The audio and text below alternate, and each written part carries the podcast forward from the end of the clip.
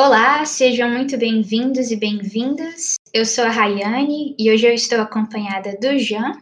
Olá. Do Robson. Olá, gente, bem-vindos. E nós também contamos hoje com a participação super especial da professora Nádia Zucchi.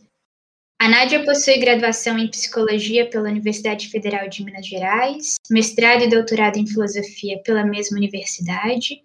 Atualmente ela é psicanalista e professora de Filosofia Política da Faculdade Jesuíta de Filosofia e Teologia, a FAD. Ela é autora dos livros Hannah Arendt e a Banalidade do Mal, e Behemoth contra Leviatã, Guerra Civil na Filosofia de Thomas Hobbes. Olá, Nádia, obrigada por ter aceito o nosso convite. Olá, Rayane, olá, Jean, olá, Robson, prazer. É uma honra estar aqui discutindo, conversando com vocês no Logopatia. Eu também sou uma amante, uma amiga do, da sétima arte, e achei a iniciativa muito interessante da união entre cinema, cultura, filosofia e pensamento humano e social. Gostei muito da, da iniciativa. Muito obrigada pelo convite.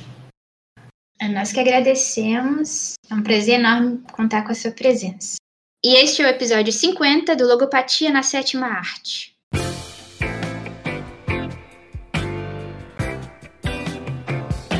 O filme que iremos discutir hoje é Hannah Arendt, que no Brasil recebeu o subtítulo Ideias que Chocaram o Mundo, de 2012, dirigido pela Margaret von Trotta. O filme retrata a vida da filósofa Hannah Arendt, no período em que ela acompanhou de perto, enquanto correspondente da revista The New Yorker, o julgamento do Adolf Eichmann, um dos principais organizadores do Holocausto, né, o assassinato em massa de cerca de 6 milhões de judeus durante a Segunda Guerra Mundial, o maior genocídio do século passado. Primeiro eu gostaria de perguntar para a Nádia, ela enquanto leitora da Arendt, enquanto pesquisadora dos temas da banalidade do mal, do totalitarismo, da violência, o que, que ela achou do filme, assim, como impressão geral? Olha, eu tive é, inicialmente uma certa resistência de ver o filme, porque as pessoas até me cobravam: você já viu o filme? Já viu? Eu fiquei com um pouco de medo, porque eu fiquei com medo do, do filme não ter a diretora, o roteirista, etc., não ter compreendido uh, o espírito nem de Hannah Arendt e nem compreendido a ideia de banalidade do mal, porque é um conceito muito atraente, mas ao mesmo tempo muito difícil de compreender, porque ele vai contra toda a tradição do pensamento sobre o mal, tanto a tradição grega quanto a tradição teológica, a tradição dos modernos. Então, é uma ruptura com a tradição. Por isso, ele é muito mal compreendido. E eu tive medo do filme reproduzir essa incompreensão e os equívocos que eu vejo muito. Mas é, fui ver o filme e fiquei muito surpreendida positivamente, porque a, a von, Margarete von Trotta pegou exatamente o espírito da coisa e a alma da Hannah Arendt. Ela teve uma compreensão é, muito perspicaz né, da, da sutileza dessa ruptura que a Hannah Arendt apresenta, coisa que é muito difícil de compreender.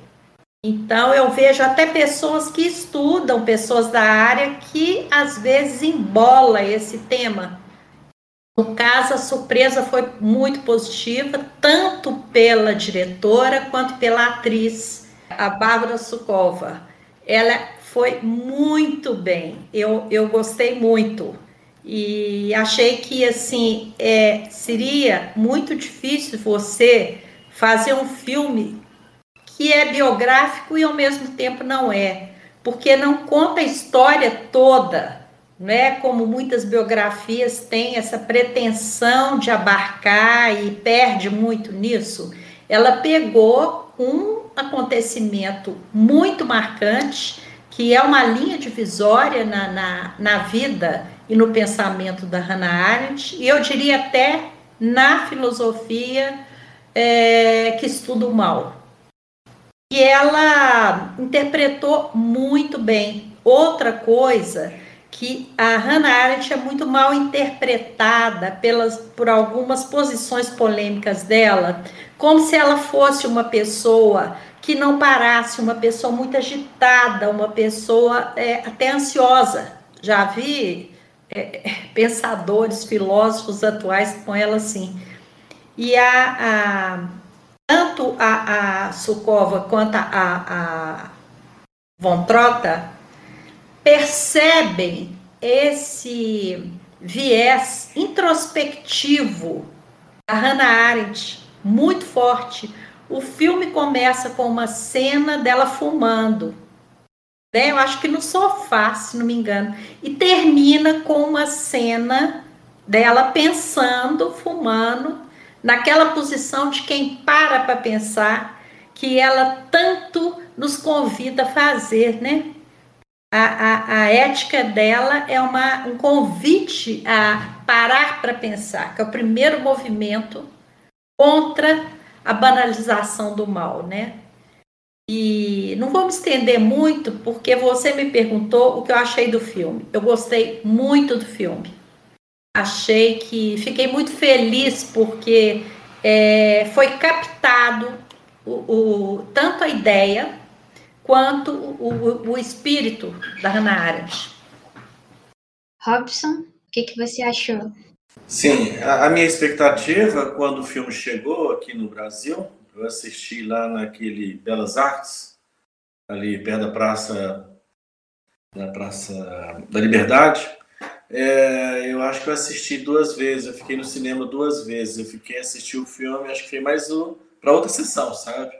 E, porque eu, eu tinha uma expectativa muito grande. E eu não sabia se era um filme sobre a vida dela ou se era um, uma obra dela que seria discutida, né? Poderia ser.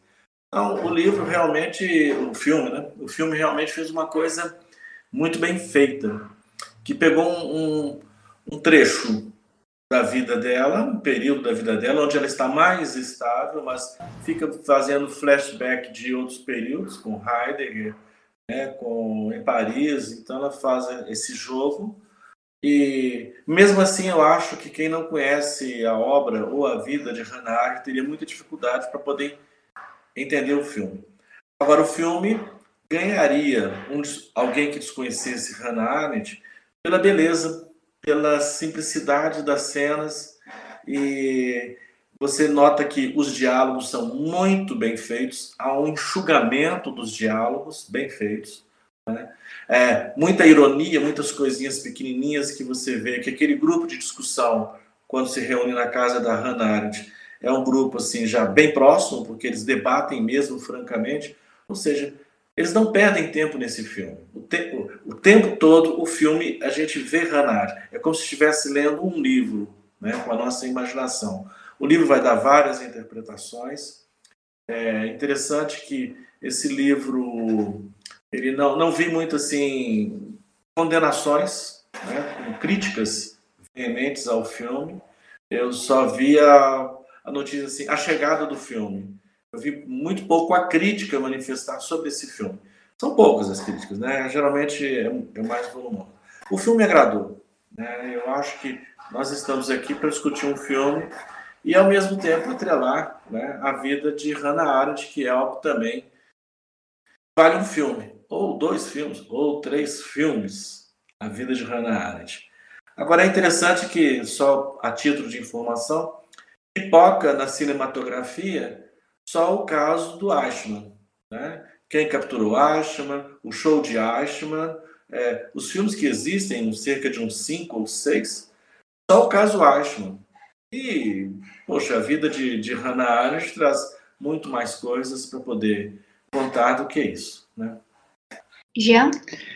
Sim. É, o, a, primeiro, a Margaret Van Trotta, eu vi poucos filmes dela, mas eu, eu gostei de todos os poucos filmes que eu, que eu, que eu assisti dela. Então, eu já tinha. É só de ser um filme da Von, Von Trota já, já é um motivo para assistir. É, pelo pouco que eu, que eu, que eu, que eu acompanhei da, da filmografia dela. Quando eu fui assistir o filme a primeira vez, também no cinema, eu não sabia o que, que seria. Eu sabia era um filme da Hannah Arendt, é uma filósofa que bastante conhecida, e para mim foi uma surpresa muito, muito boa é, pelo recorte que é feito.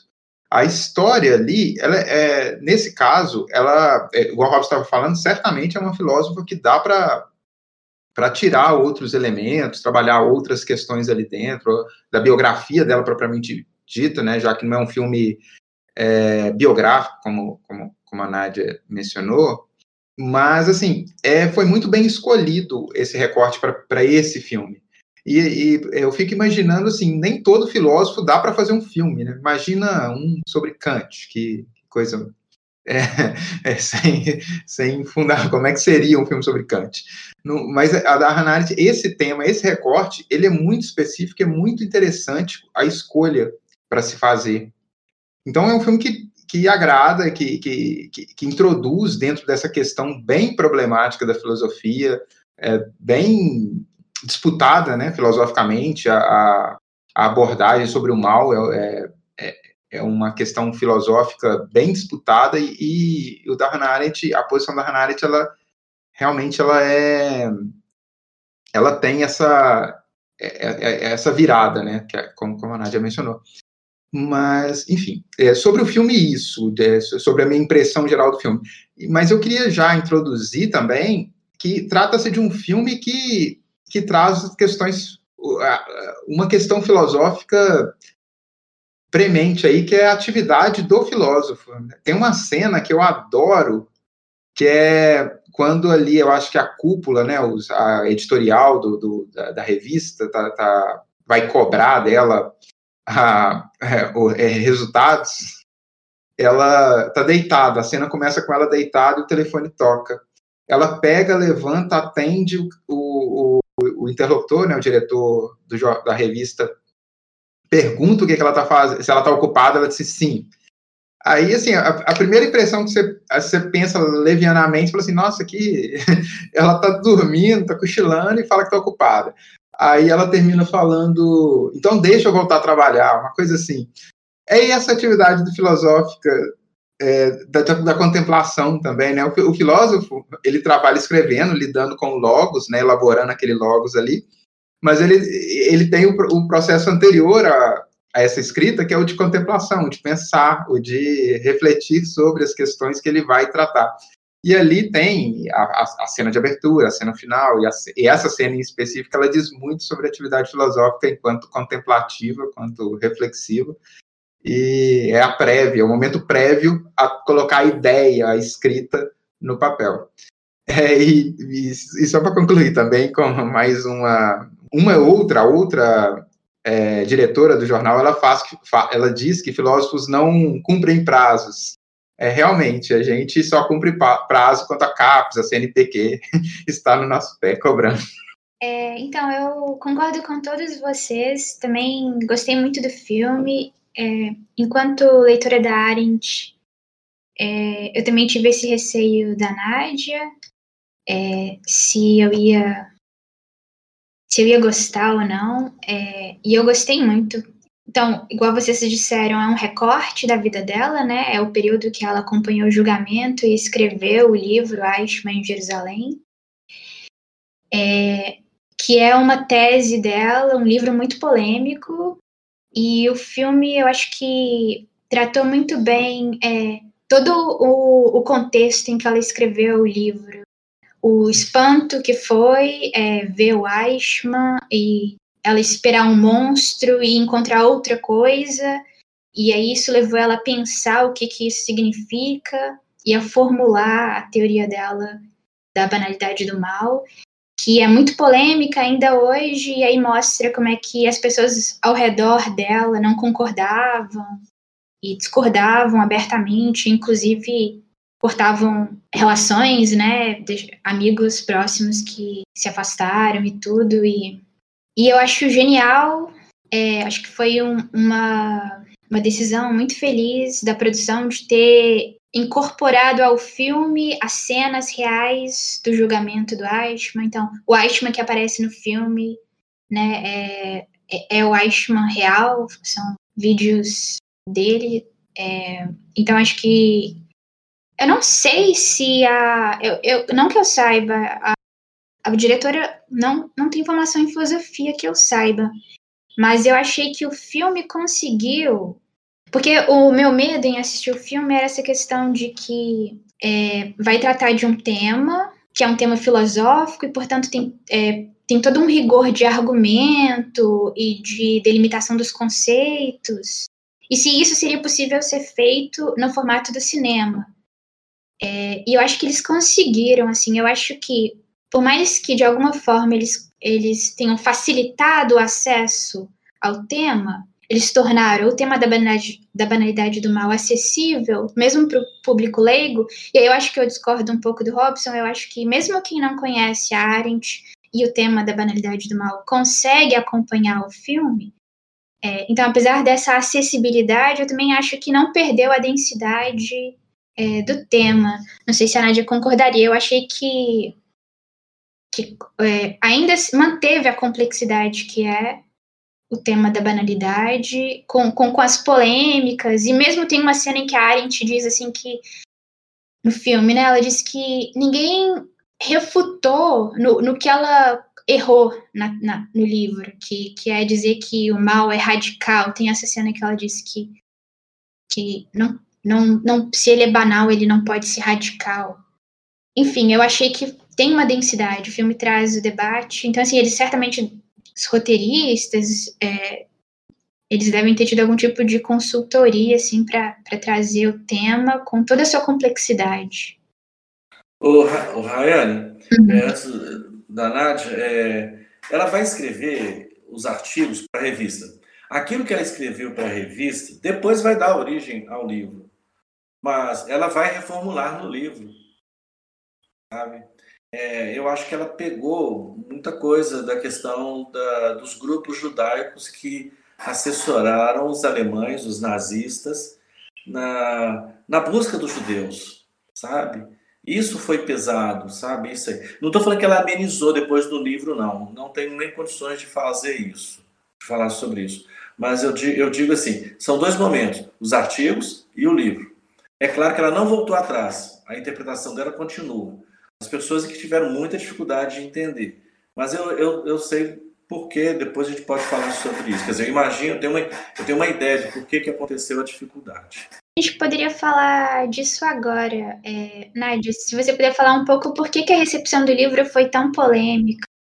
Olha, na década de 60, o, o Eichmann Jerusalém foi considerado um dos livros mais polêmicos há uns anos atrás, eu diria uns seis, sete anos atrás, teve um congresso é, numa cidade, esqueci o nome da cidade, perto de Berlim, que tratava dos livros malditos, que eu, eu poderia dizer mal lidos, e que o, o Eichmann era um deles. Ele ficou até proibido é, em, em Israel e, e, ele gerou uma polêmica muito grande, por isso que eu falo que é um divisor de águas na vida dela, porque ela confronta um pensamento da tradição.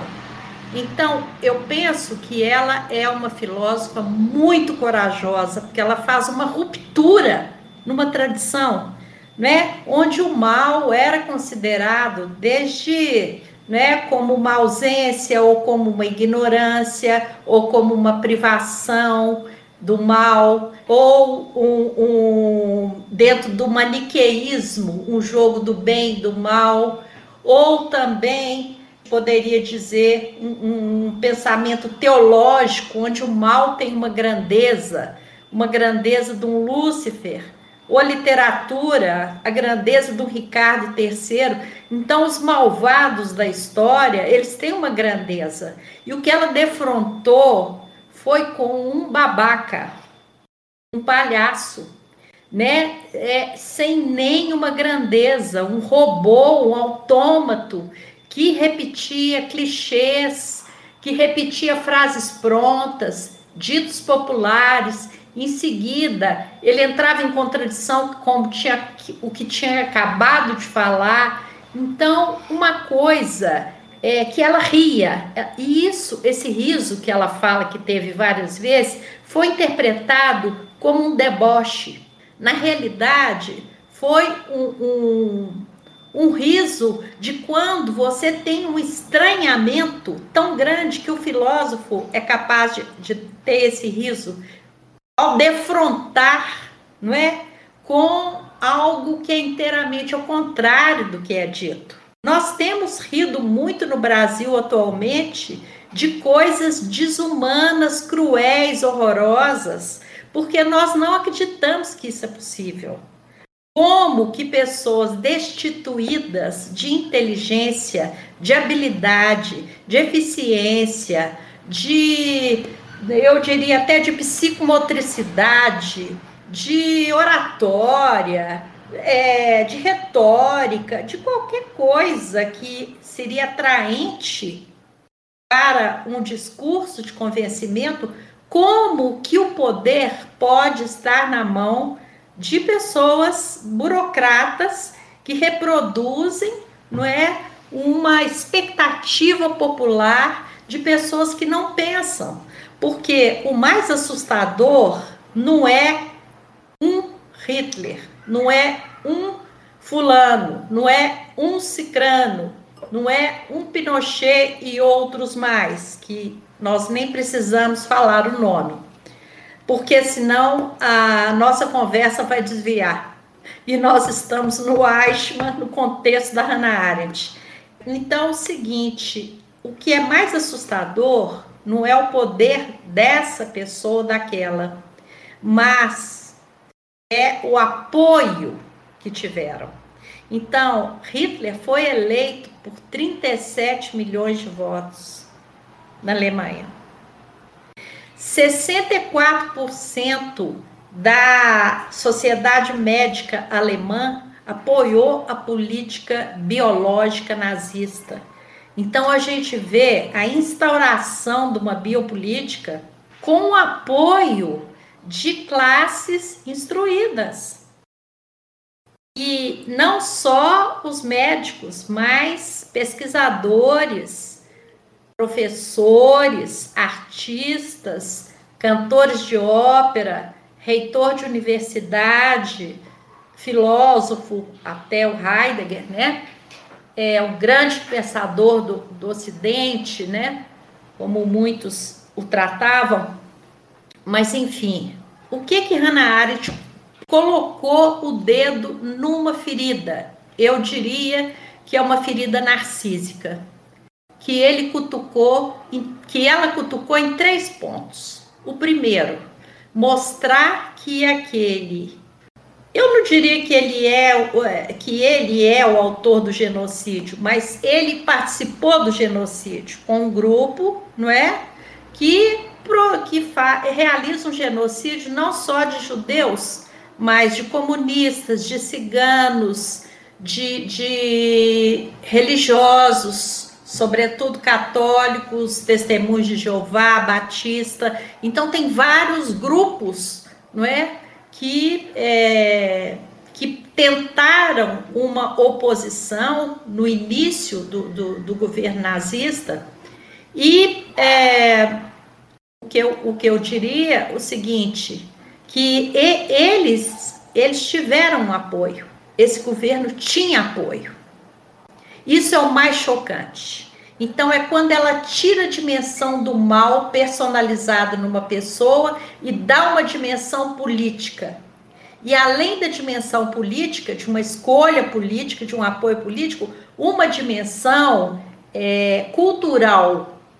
Que cultura é essa? Uma cultura alemã refinadíssima que apoia um governo desse, um programa de governo totalitário.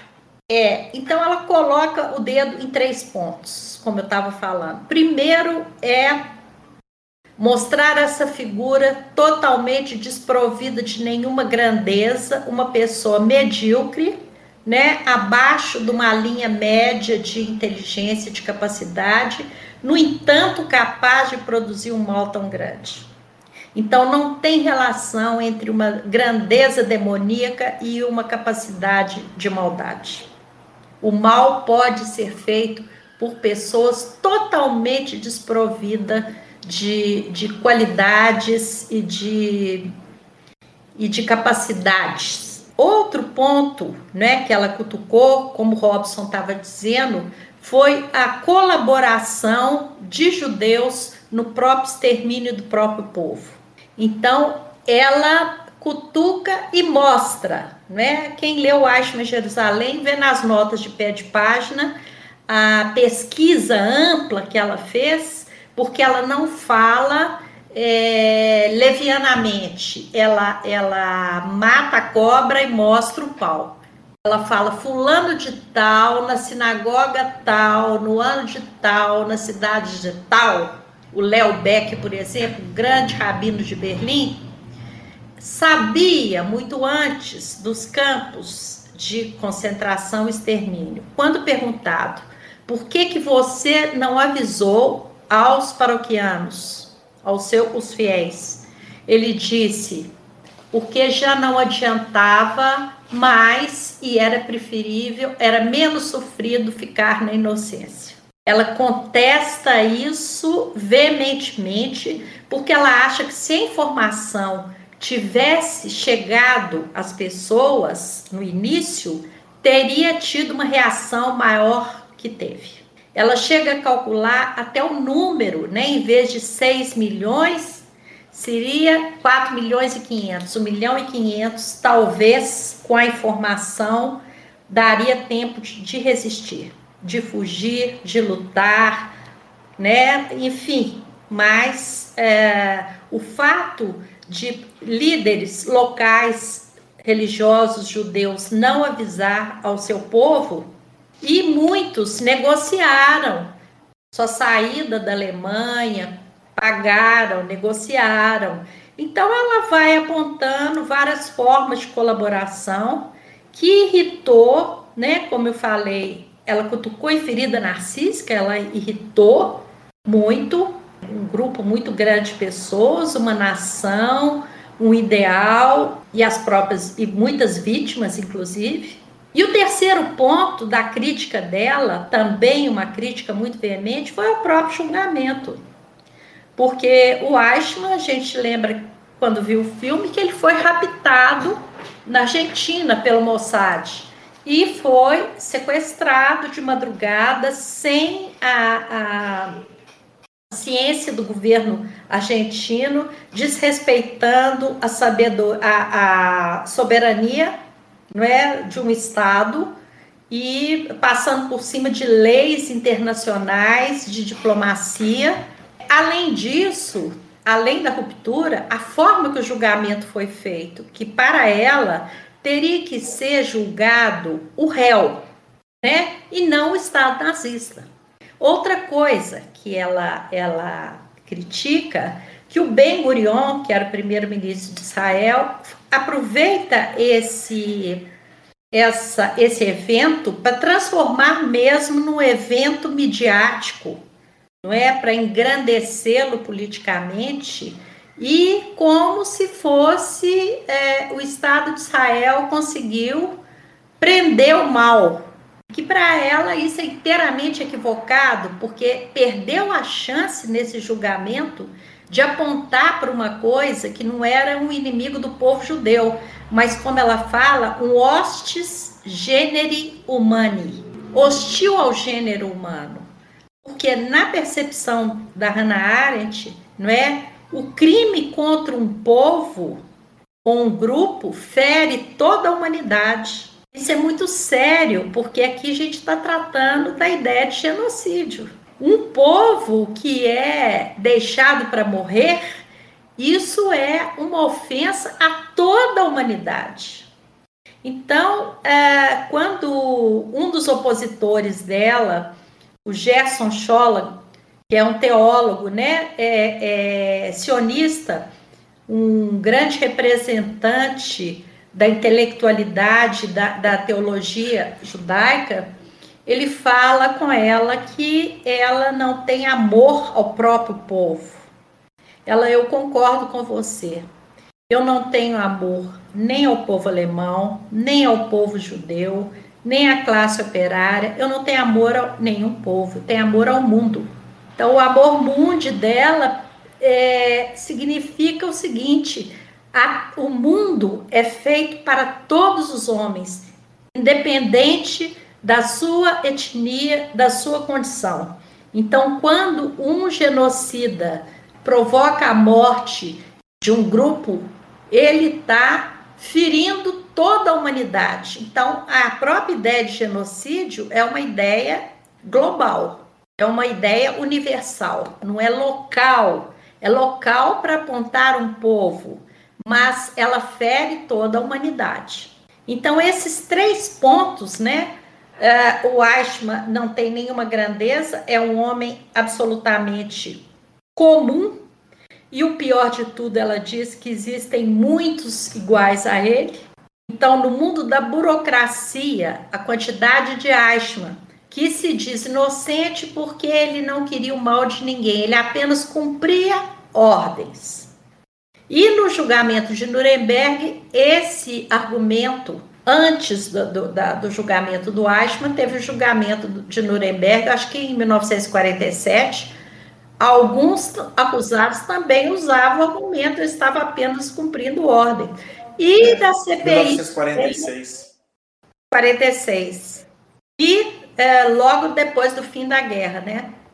E a gente vai ver em muitos tribunais aí é, servidores de governos que praticam mal que vão dizer que estão apenas cumprindo ordens. Então, é, essas três teses, essas três críticas dela conseguiram amealhar um número enorme de adversários, inclusive amigos, amigos queridos, não só a intelectualidade judaica da Europa e dos Estados Unidos, mas amigos de muitos anos, como Kurt Blumenfeld, aquele que aparece no filme já perto de morrer, que foi como se fosse um, um mestre dela no período é, da juventude. E que ela cultivou amizade a vida inteira e ele é, ele não a compreendeu e viu Hannah Arendt como uma traidora, assim como muitos outros, de tirar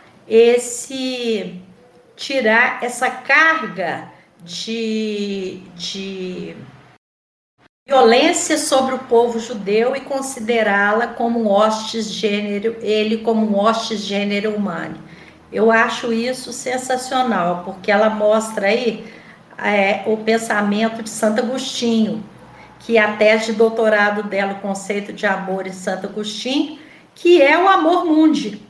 Não é amor aos homens, um grupo de homens ou de pessoas. E né, ela fala: amor eu tenho pelos meus amigos mas a minha relação é, é com o mundo, o mundo em que eu vivo.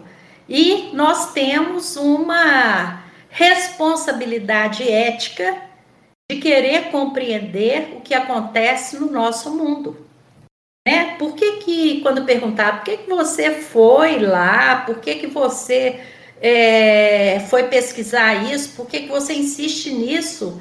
ela fala porque é uma responsabilidade ética nossa compreender o que está acontecendo no mundo que a gente vive. E não perdoar, reconciliar com esse mundo, que não é a mesma coisa que perdoar. Reconciliar significa o seguinte: é perdoar o mundo e não o totalitarismo e seus criminosos. Porque eu preciso de perdoar o mundo, porque é nesse mundo que eu vivo. Para eu conseguir sentir que eu estou na minha casa no mundo, eu preciso de perdoar o mundo. Que aconteceu isso, e se isso for esquecido, ele pode voltar a acontecer.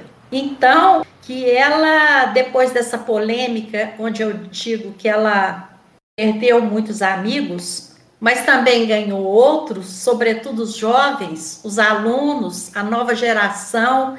Então, os jovens tiveram mais, menos resistência à ruptura da tradição, do que os outros da geração dela.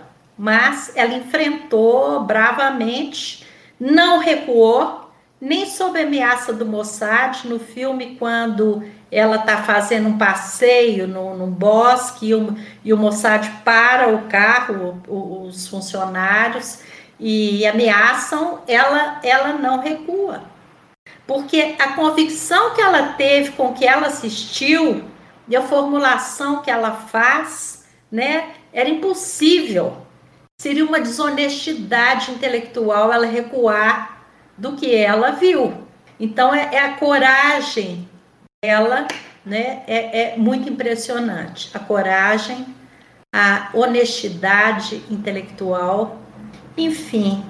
É, esses são os três pontos que fez, é, que fizeram é, dessa obra um divisor de águas na obra dela, porque a partir daí ela repensou essa categoria do mal, que é uma categoria que acompanha o pensamento dela desde sempre, desde sempre e continuou até a véspera de sua morte em 1975 esse período é muito interessante, né, Nádia? Porque tem um aspecto aí que você citou.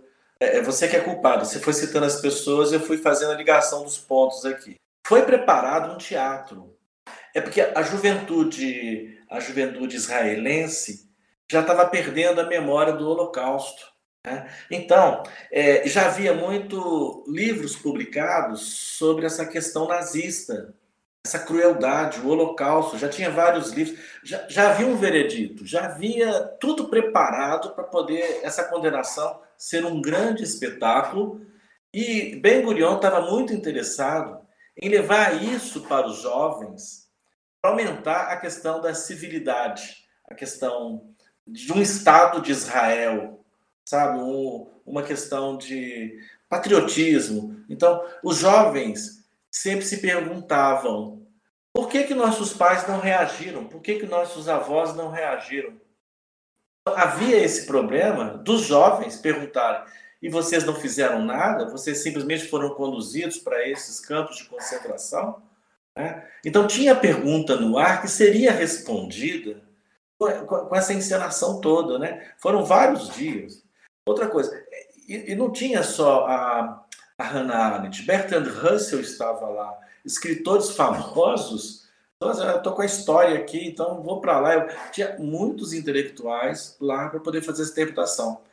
E aí a Nádia lembrou muito bem essa profundidade que tem Hannah Arendt de extrair daquele julgamento uma certa, com certa uma imparcialidade que eu nunca vi igual, porque ela é judia, ela, ela sofreu então, todo mundo espera que ela vai, vai cair na onda, vai entrar na, nessa onda toda de condenação e de justificativas dessas condenações. Aí ela pega, começa a falar que responsabilidade e culpa são coisas diferentes, né? Que não há esse mal radical, se tem radicalização é no bem, mas o mal não é radical, é a falta de, uma, de um pensamento, de uma reflexão. O, o que é interessante é que ela, ao colocar as coisas da forma como ela viu, ela assistiu, da forma como ela assistiu, ela teve esse embasamento para fazer essa crítica. Mas muito mais, ela tinha isso, mas tinha o fundamental, a coragem. Reparem a aula do Heidegger. Filosofia não nos ensina a agir. Lembra? Eu mostro um trechinho da aula do Heidegger. Depois vocês pegam essa aula dele, que é fundamental para poder entender por que, que ela faz aquilo. Quer dizer, eu acredito, né? Então, eu, eu peguei, capturei até a tela. Ele fala assim: olha, eu até anotei tudo. Né? É, filosofar não nos faz agir, nos faz ser melhor, não faz. Não! Filosofar é um auxílio, talvez até para aquele julgamento, né? Condenar Eichmann, condenar Eichmann, era, não tinha os argumentos para aquela pessoa mostrar a culpa. Né? Ele não, não, havia uma limitação da jurisprudência na lógica para aquela condenação. Era uma questão que precisava de ser aprofundada. E o Estado de Israel não estava, todos os seus juízes não estavam preparados para fazer esse tipo de julgamento. Primeiro, o, o, marido dela, o segundo marido, o Brush, Brush, ele fala assim: espera aí, ele não vai ser julgado na Argentina, não? Ele não vai para Nuremberg, não? Ele vai ser julgado em Israel? Tá errado. Já começou o erro por aí. Então, que julgamento é esse que você vai fazer lá dentro do, da arena? Né? Que julgamento é esse? Então, é, ela foi corajosa. Eu acho que ser filósofo não basta, sabe? É possível você refletir muito. E aí eu vejo até Kant, porque é aquela questão do, imperativo categórico. Eu estou percebendo, né? Aquela questão de não estar condicionado. Ela não está condicionada no seu pensamento na hora de, de falar uma coisa. Espera aí, nós estamos aqui, isso aqui é uma palhaçada, isso aqui é um espetáculo. Isso aqui, mas eu não vou escrever sobre esse espetáculo, eu vou escrever filosoficamente. É, é nesse aspecto que eu acho que foi. E, e outra coisa, ela teve o amigo dela, né, esse, lá de Israel, é, o Mossad e várias outras coisas, né, ameaças de perder a cátedra, perder as aulas, etc. E ela não voltou atrás. Ela vai escrever um livro logo depois, explicando um pouco melhor as coisas. Né? Eu acho que tem esse. É, isso ficou claro no filme. O interessante é que só um pedacinho, né, um curto trecho da vida dela já dá esse filme. E imagina as outras coisas da vida dela que são fantásticas. Né? É, o embasamento filosófico dela é muito grande. Por que, que Bertrand Russell não escreveu algo parecido? Por que, que um escritor, é, Lee, Lies, esqueci o nome dele aqui agora, por que, que ele não escreveu? Porque quem vai escrever é ela e de forma totalmente diferente. Então, eu acho que a, a pessoa, Hannah Arendt, é, já é um filme, já é um filme, né? Acho que o filme soube transmitir todas essas coisas que, que a Nádia fez um percurso aí de, das ligações com esse famoso livro. É, pegando um gancho no que vocês mencionaram, é, a, a, a Nádia mencionou, né, que é foi um livro tão polêmico porque colocou o dedo nessas feridas. É, e parece que um, um, outro motivo da tese da banalidade ser tão polêmica é esse termo, né? Banalidade, que foi muito mal interpretado.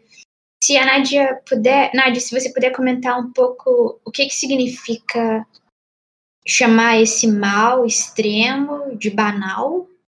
Ah, outra coisa que eu queria comentar é que ela, o tom do livro também foi algo muito criticado, né? Ela tem um tom irônico eu confesso que eu, quando li, é, estranhei, assim, porque ela trata de um tema muito, muito delicado, muito sensível, com um tom irônico, com essa risada de fundo.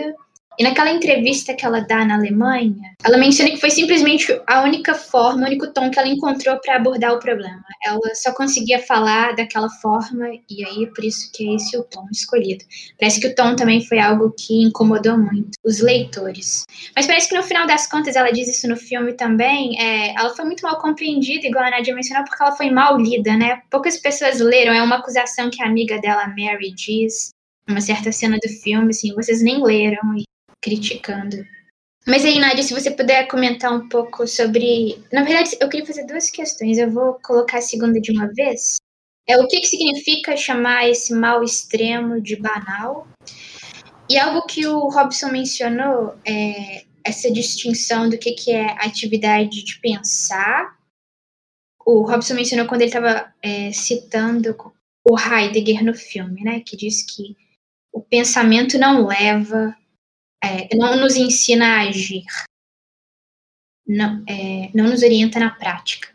Mas, mas acho que eu li no seu livro é, que, apesar dessa distinção da Arendt entre ação e pensamento, vida ativa, vida contemplativa, é, no, nos primeiros textos, assim, ter essa divisão mais rígida, é, eu não sei se eu entendi errado, mas de alguma forma ela vai mais para o final da vida dela, ela vai rever isso, ela vai de alguma forma unir pensamento e ação, porque mesmo se a gente pensar no que, que é a banalidade do mal, né, é a ausência de pensamento, então é, pensar nos levaria a não agir é, de maneira má.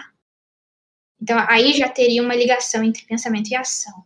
Vamos começar então do, do termo é banalidade do mal. Primeiro, o mal nunca é banal. Então não existe mal banal. O mal é sempre uma ruptura, o mal é sempre uma pedra do escândalo. Porque se ele fosse banal, ele não era mal. Então não existe mal banal, que é um grande equívoco. Não existe. Não, não existe porque se ele for considerado banal, ele não é mal. Ele é sem, o mal, a, a natureza do mal é sempre de ruptura com, a, com harmonia, ruptura com o cosmo, não é? E então o seguinte, considerar o mal banal é o primeiro equívoco. O mal é banalizado em contingências políticas. Entendi. Então, uhum. banalizar o mal é uma forma de encobrir, é uma forma de adulterar, é uma forma de negar, é um negacionismo. E como ele é negado, ele é repetido, repetido, mas ele é nunca, nunca o mal é trivial, nunca o mal é banal, ele pode ser repetitivo. Então a gente tem que pensar numa dinâmica de banalização. Eu acho que esse aí é, é um, um dos grandes equívocos na interpretação dessa ideia. Agora o seguinte, é, ela começa a última obra dela, A Vida do Espírito, o Pensar, o Querer e Julgar, fazendo essa, essa trilogia, a moda kantiana, da, das três críticas é, é, do Kant, e ela começa com atividade do pensar, mas na introdução eu não sei se vocês leram, em 75, o, o, Eichmann Jerusalém saiu em 63, então, uh, 15, 12 anos depois, ela não parou de pensar. Ela falou que me trouxe aqui, eu estou voltando para a filosofia, porque ela não se considerava filósofa, ela, ela se considerava uma teórica política. Ela fala, enfim, eu estou voltando para a filosofia. Então, vamos entender o que, que significa voltar para a filosofia. É, o que me trouxe aqui é porque eu cheguei à conclusão, no julgamento do Eichmann, que a única coisa que caracterizava esse homem, a única coisa que diferenciava ele, que eu podia é, falar sobre ele, é que ele não pensava, ele só obedecia, ele não pensava. Então eu comecei a. E por outro lado, eu perguntava: então, o, o, se ele não pensava e praticou um mal tão grande, será que a atividade de pensar nos exime de praticar o mal? Mas também o Heidegger, no outro extremo, pensa, pensa maravilhosamente e aderiu a, ao partido nazista. Então, o que, que é o pensar? Então ela começa a fazer uma fenomenologia do que é o pensar, né? O pensar, eu, eu, eu preciso de estar na solitude, não é a solidão, mas a solitude, né? Eu preciso de parar, eu preciso de entrar em contato comigo mesmo, e aí ela recorre a Sócrates, nas metáforas de Sócrates sobre o pensamento, a metáfora do moscardo, a metáfora da raia elétrica e o dois em um socrático, que é a ideia que quando eu paro para pensar, a minha consciência ela é sempre, é, ela tem o outro, né? Tem uma alteridade na minha consciência. Então toda a minha ação é refletida é, por mim mesmo quando eu paro para pensar. Então isso me garante que uma ética, porque é, eu não quero conviver com um maldoso, eu não quero conviver com um ladrão, eu não quero conviver com um assassino. Então, eu tenho que estar bem comigo mesma. É, então, essa parada para pensar, ela é fundamental, mas ela não é suficiente. Porque quando eu penso, eu penso os universais, mas eu não trato dos casos particulares. Então, eu preciso de julgar, não é pensar só. Eu também tenho que entrar no particular e concreto. Eu tenho que ver o conteúdo do que eu estou pensando, o teor do que eu estou pensando, o contexto. Então, ela recorre, muito curiosamente, à, à, à crítica dos juízos estéticos do Kant, que não é um, uma abordagem política, é uma abordagem estética, mas ela faz uma apropriação kantiana da crítica do juízo e mostra que pensar por si só não é suficiente. Eu preciso, porque o pensar não leva à ação. O pensar não, não exime de praticar o mal. O pensar não, não me faz é, ter uma atividade ética. Eu preciso de julgar. Então, eu começo numa atividade geral abstrata e tenho que caminhar para um particular e concreto. O que, que é isso? Qual que é o peso disso? Isso é bonito, isso é feio, isso é bom, isso é mal, isso é certo, isso é errado.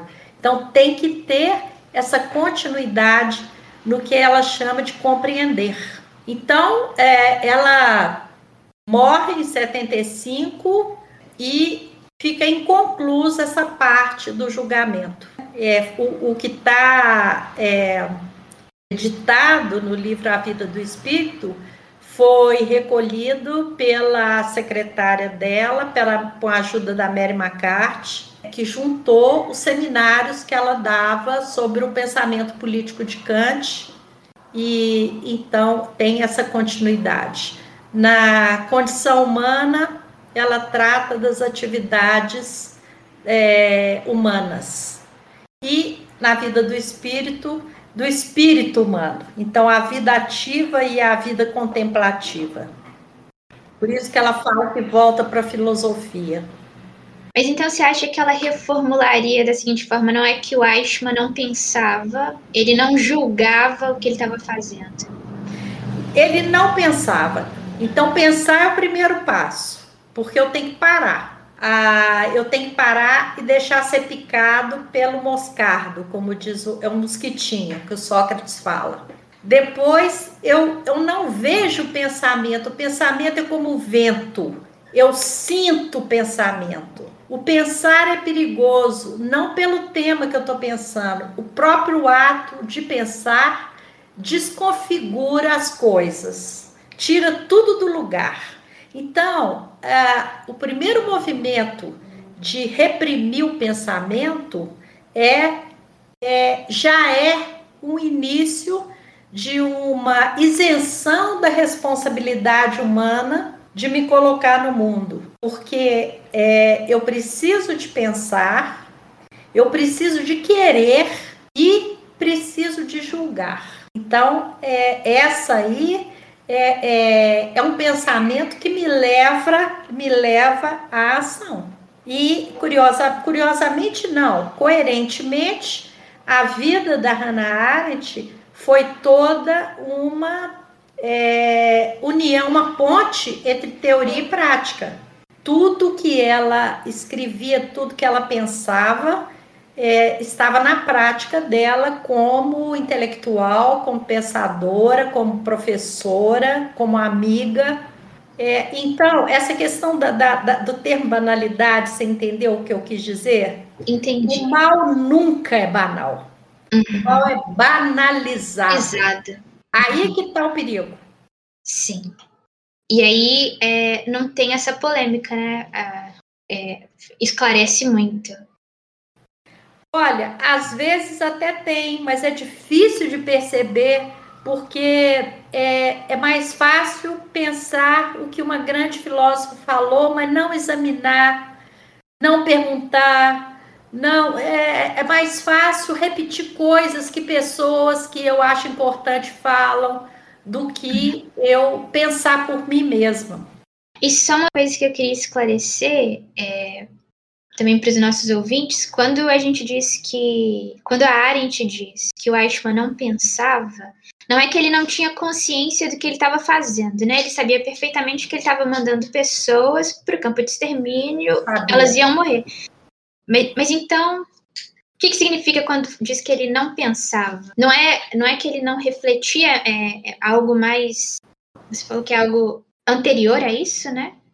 Mas então o que, que significa dizer que, que tem esse vazio de pensamento que ele não pensava? Se ele tinha consciência de que ele estava mandando pessoas para a morte? ele sabia que estava mandando pessoas para a morte, mas ele não queria pensar sobre isso. Ele dizia que fazia parte é, do fluxo da história e que não tinha como recuar. Então, você pode interpretar isso de várias formas. Né? Uma ambição de ascensão social, uma vaidade, é, uma assim é, uma hipocrisia, uma irresponsabilidade, né? Então ele não parava para pensar. Quando era colocada uma questão para ele pensar, ele falava uma frase pronta. Então, durante o julgamento, ele, ele lembra uma conversa que ele teve com um outro funcionário nazista, que ele falava assim: é, um, a minha realização vai ser quando eu mandar não sei quantos mil judeus para o túmulo. Ele fala essa frase. Num outro momento do julgamento, ele fala: Eu nunca fui antissemita. Eu tenho amigos judeus, eu não tenho ódio nenhum ao povo judeu. Então, ela fala que a extrema ausência de pensamento e alienação dele vai aparecer nas últimas palavras que ele fala antes de ser condenado à morte, antes de ser enforcado. Que ele fala assim: Viva a Alemanha! Ah, ele tinha se declarado um, um ateu, porque para fazer parte do partido nazista tinha que se declarar que era ateu. E as últimas palavras dele, Hannah Arendt fala que, que ele esquece que é ele que vai morrer, que ele repete chavões que se fala em sepultamentos, em enterros. Ele repetiu, esquecendo que era ele que estava ali para morrer. E ele fala: Viva a Áustria, viva a Alemanha, é, viva não sei mais o quem. Em breve nos encontraremos no outro mundo nos encontraremos. Ele era, ele era ateu. Né? Então ele repetia frases prontas, ele pegava uma frase de efeito, é um clichê, e ficava insistindo naquilo. É, eu vejo na expressão é, de quem escuta isso, quando eu estou à frente a frente com a pessoa, as pessoas reconhecem isso na realidade que a gente está vivendo. Não é uma coisa lá da, da Rússia stalinista e da Alemanha nazista, do Camboja ou de, de, outro, de Ruanda. É uma coisa que parece familiar para a gente. Queria acrescentar ao que a Nádia está falando. É, eu estou lendo esse livro, estou quase terminando de ler esse livro, da Anne Heberlein é, a biografia, mais uma biografia de Hannah Arendt, né? E ela fala do filho da, do Ashman, Hayane, sobre a ele perguntaram assim para o filho do, do Ashman, chama Ricardo, ele é professor de arqueologia em Berlim, na Alemanha. É, você acredita que seu pai não não tinha consciência disso? Assim, é, assim, não sabia o que estava fazendo? Não, ele sabia o que está fazendo. É interessante. Ele fala assim: meu pai sabia o que estava fazendo. Agora, olha que interessante o nível. Saber o que estava fazendo. É claro, ele pensava em todas aquelas decisões burocratas dele, ele sabia o que estava fazendo. O problema é o dimensionamento do que ele estava fazendo, que precisa de um aprofundamento. O que dimensão é essa sua ação aí? Né? É, aí é que é a questão moral muito é, e daí a importância da educação de tentar fazer com que as pessoas não tenham esse pensamento tão superficial e burocrata. É, tem que haver um aprofundamento.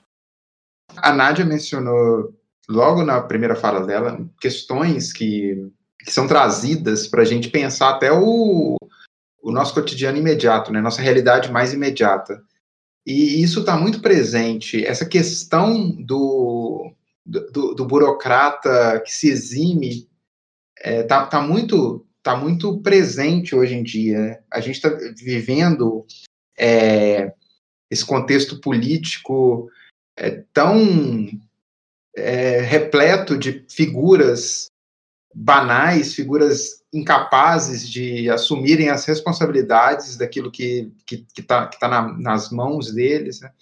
É, e a gente vê hoje um ex-ministro da Saúde é, que deveria estar tá tomando atitudes né, é, é, é, referentes à pasta que ele ocupa, as, as obrigações que ele tem é, com, com o Ministério da Saúde dentro de um contexto de pandemia.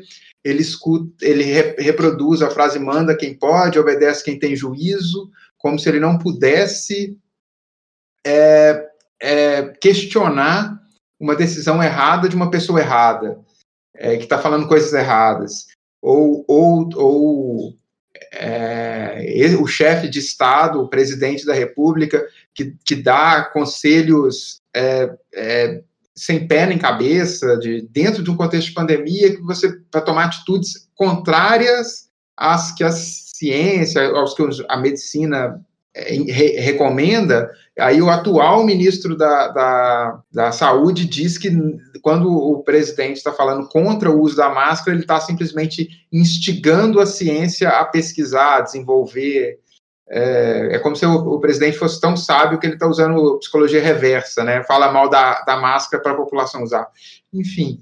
Então, assim, a gente vê essa camada de burocratas, essa casta de burocratas é, burros é, que estão ali ocupando espaços e dando essas mesmas desculpas, falando quase que da mesma forma é, que foi feita a, pelo Eichmann no início do, do século passado. Então a gente e parece que isso se reproduz dentro desse cenário de burocratas incapazes. É, é, isso que assisti no filme de novo, a primeira vez que eu assisti foi o que 2012. É, a gente estava longe desse contexto que a gente está hoje. E assistindo agora de novo, eu fiquei pensando, isso foi me trazendo essas questões tão, tão prementes, assim, tão é, relacionadas, tão, tão é, próximas, atuais. atuais. Jean, é uma colocação na sua fala. É, essas pessoas, que igual os nazistas, eles sofreram lavagem cerebral, não é uma expressão. Eles foram formatados também, não. Eles receberam uma crença, eles foram levados para um sentimento de que estavam indo na direção certa. Eu não estou falando que isso vai eximir de um raciocínio, de um pensamento, não, não estou falando isso, não. Mas deixa uma névoazinha, um véu atrapalhando. Então, por exemplo, eu estou fazendo para o meu Estado, né, mas eu estou fazendo isso para o meu partido, eu estou fazendo isso aqui por uma coisa que ele acredita. Isso é isso que precisava de ser desconstruído para fazer uma reflexão. Eu não posso ir para uma reflexão, para uma crítica, já com um carregado de ideologias, né? É, nós precisamos ser um pouco mais pirrônicos, nós precisamos de desconstruir, né? De gerar equipolências. É, por exemplo, nós fazemos uma coisa errada, né?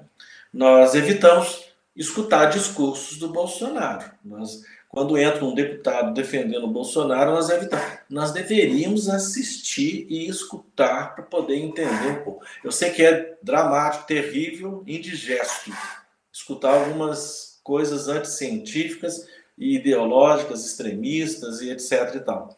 Mas a gente precisa também de, não é entender não, é, é de poder avaliar melhor, porque a gente não está estudando é, uma ideologia a, é, violenta que nós estamos enfrentando no momento, né, terrível, nós estamos sentindo muito mal com essa situação, se a gente não, não, não parar para poder entender que pessoa é essa.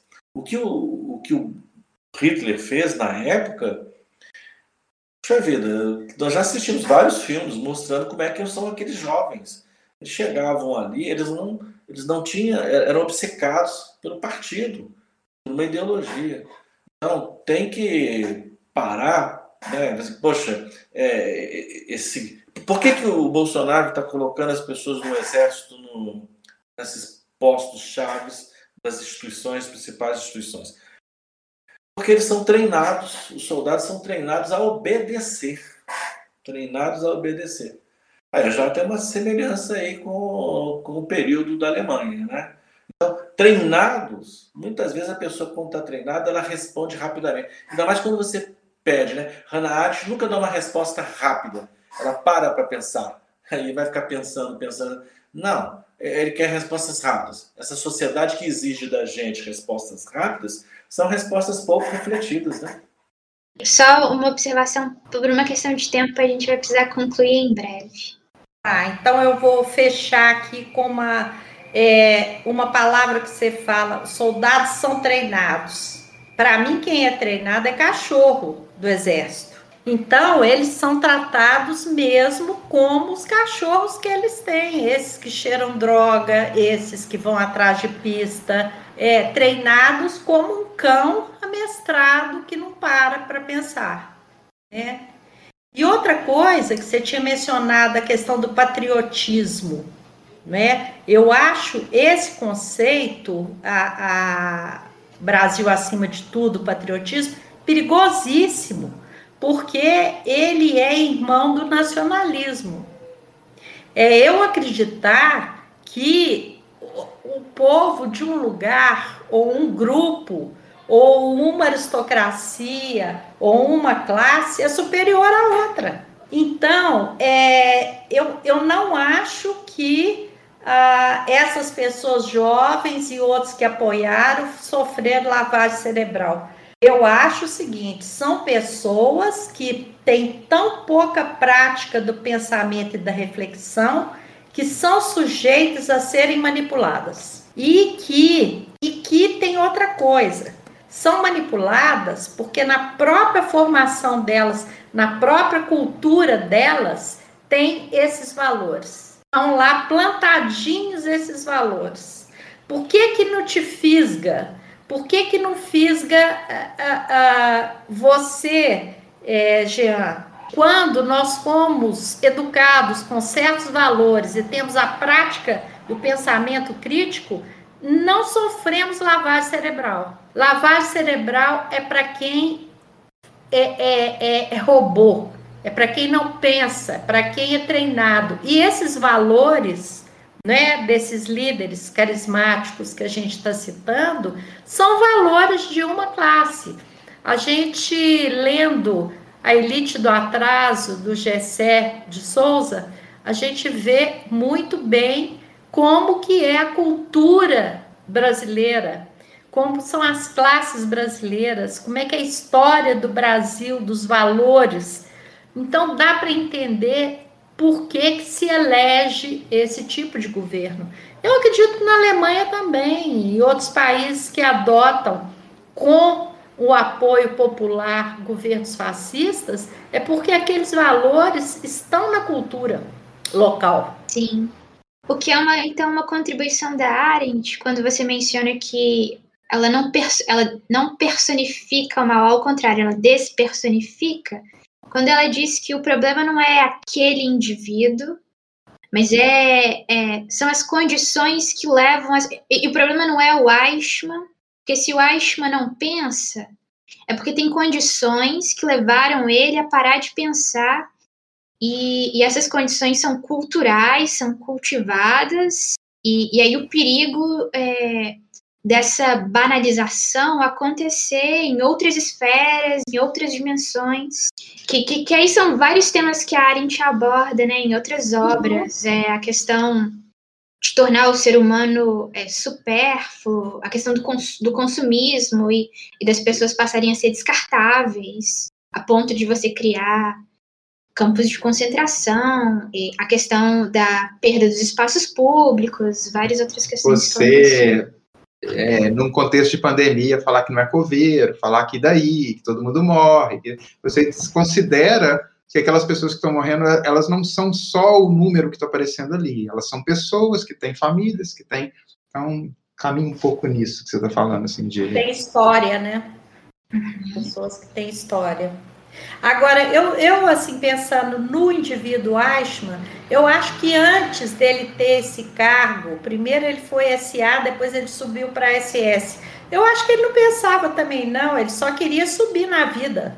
Ele não tinha esse hábito de parar para pensar, não. Ele era um, um alpinista, né, social e, e oportunista, que se deu bem e não quis abrir mão do sucesso que ele teve como burocrata. E ele estava na reunião, na última reunião, né, da solução final, estava programando é. tudo isso. Ele que faz o relatório da solução final, ele se baseia em questões econômicas, né? O patrimônio dos judeus para poder financiar os transportes, né? A não gastar bala, cremar era o melhor, é mais econômico. Todo um relatório foi feito, um estudo foi feito para a eliminação dos judeus. Então, para terminar, eu queria pedir para a Nádia sugerir para os nossos ouvintes, se alguém, mais, se alguém quiser se aprofundar, seja no pensamento da Arendt ou da questão específica da banalidade do mal, o que, que a Nádia pode sugerir para os nossos ouvintes como, como aprofundamento do tema? Uhum. Bom, como eu pontuei, a, a questão do mal foi sempre uma questão para ela. É, não, não surgiu aí com o totalitarismo. É, ela, desde o incêndio do parlamento em 1933, do parlamento alemão, ela tinou para a questão política. E o método da Arendt é muito partido negativo para chegar no que, que poderia ser. Então, para falar de política, ela fala o que não é política. Para falar em pensamento, ela fala o que não é o pensamento. Então, é sempre esse o método. Então, é, eu sugiro o seguinte: quando ela chega no conceito de banalidade do mal, é porque antes ela passou pelo de mal radical no Origens Totalitarismo na terceira parte. Então, é, o livro Origens Totalitarismo eu acho fundamental para entender, né? ela passa aqui pelo antissemitismo moderno, o imperialismo e depois o totalitarismo. Aí, depois do Origens, seria o próprio julgamento, o, o Eichmann em Jerusalém. Continuando, esse livro, Responsabilidade e Julgamento, que tem toda essa discussão a respeito do mal, da banalidade do mal, da questão ética, né? É, também seria um terceiro. Eu estou fazendo uma via para quem quiser estudar isso. Uh, o, pensa, o compreender formação, exílio e totalitarismo também tem muitas questões que iluminam a banalidade do mal. Não é específica, mas que ilumina.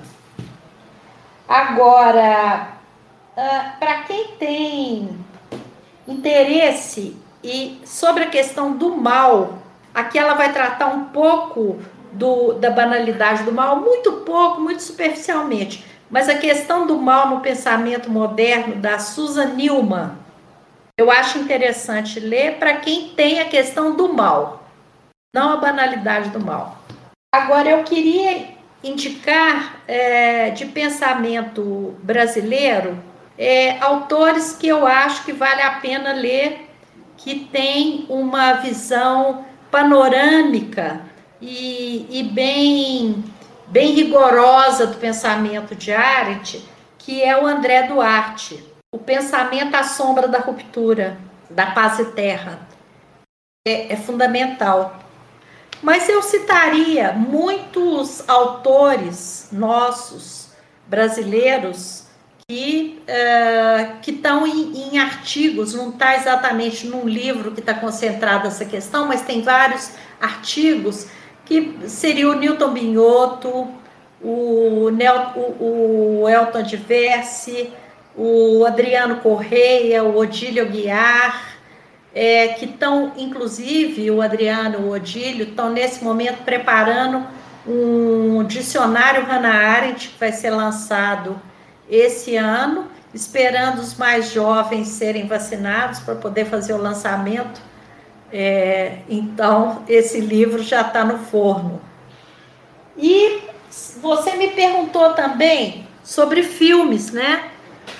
Tem uma série da BBC de Londres que chama Hitler's Helder, ou seja, os, os funcionários do Hitler, os companheiros do, do Hitler, que tem sobre o, o Goebbels, sobre o Eichmann, sobre o Chirac, muitos outros, uma, uma, uma, uma série sensacional da BBC. Perfeito. É, e claro, a gente indica também fortemente o livro da Nádia, que chama Hannah Arendt e a Banalidade do Mal. O livro foi publicado em 1998, mas é, teve uma primeira reimpressão e uma segunda reimpressão recente na Nádia. Ano passado, é, 2008 teve uma primeira reimpressão e 2019, no dia 19 de março, eu iria lançar, relançar essa segunda reimpressão do Café com Letras. Fechou, a pandemia fechou. Tudo nesse dia. Então, a data histórica. É, o livro publicado pela editora UFMG é fácil de encontrar no site da editora. E está no, está no, no na Amazon. Amazon. Na Amazon. Então a gente vai ficando por aqui. Um abraço a todos e até a próxima. Tchau, pessoal. Um beijo. Até a próxima. Obrigado pela conversa. Gostei muito. Um abraço a todos.